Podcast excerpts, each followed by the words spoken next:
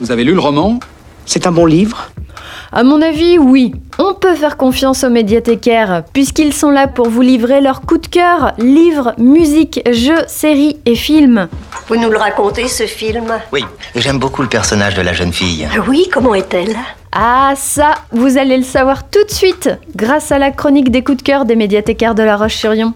Bonjour, aujourd'hui pour la chronique coup de cœur de la médiathèque, nous accueillons Clémence de la ludothèque.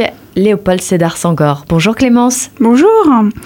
Aujourd'hui, je vais vous parler d'un jeu de société qui s'appelle Nemesis, d'un auteur que je nommerai pas parce que j'aurais trop peur d'écorcher son nom. Il est euh, polonais. Et donc en fait, euh, Nemesis, euh, c'est un jeu pour 1 à 5 joueurs pour des durées moyennes de 2 à 3 heures. Alors oui, c'est long. Euh, mais ne partez pas tous en courant, je vous promets que ça vaut le coup.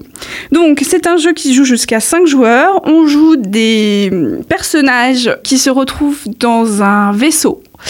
Euh, en plein milieu de l'espace. Donc il y a le pilote, il y a le capitaine, il y a le soldat. Oui, un soldat parce que pour une raison très simple, on se retrouve donc euh, à des années-lumière de la Terre et dans un vaisseau qui est fortement endommagé.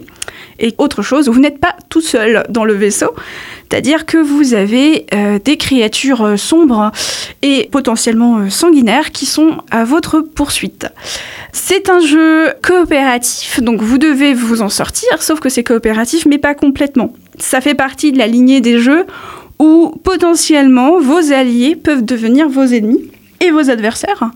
En fait, en début de jeu, vous avez deux objectifs. Un objectif qu'ils appellent commun et un objectif personnel.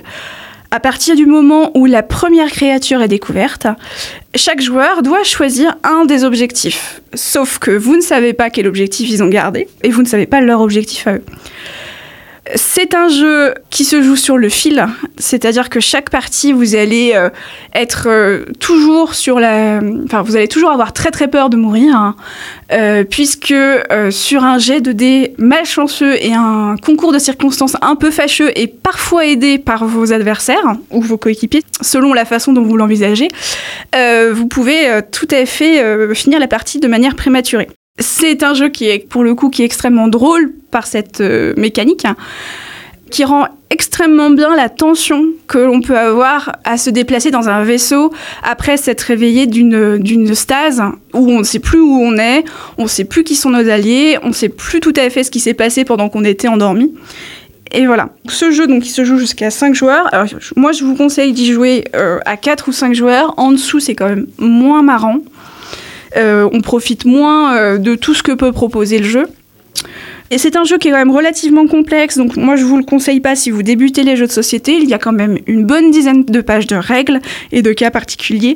Donc euh, voilà, choisissez bien avec qui vous voulez jouer, mais une fois que vous avez fait un petit peu le, enfin vous avez essuyé les plâtres avec les règles, vous allez découvrir un jeu qui est extrêmement intéressant et qui bah, vous plongera, voilà, pour des heures et des heures de, jeu et de plaisir.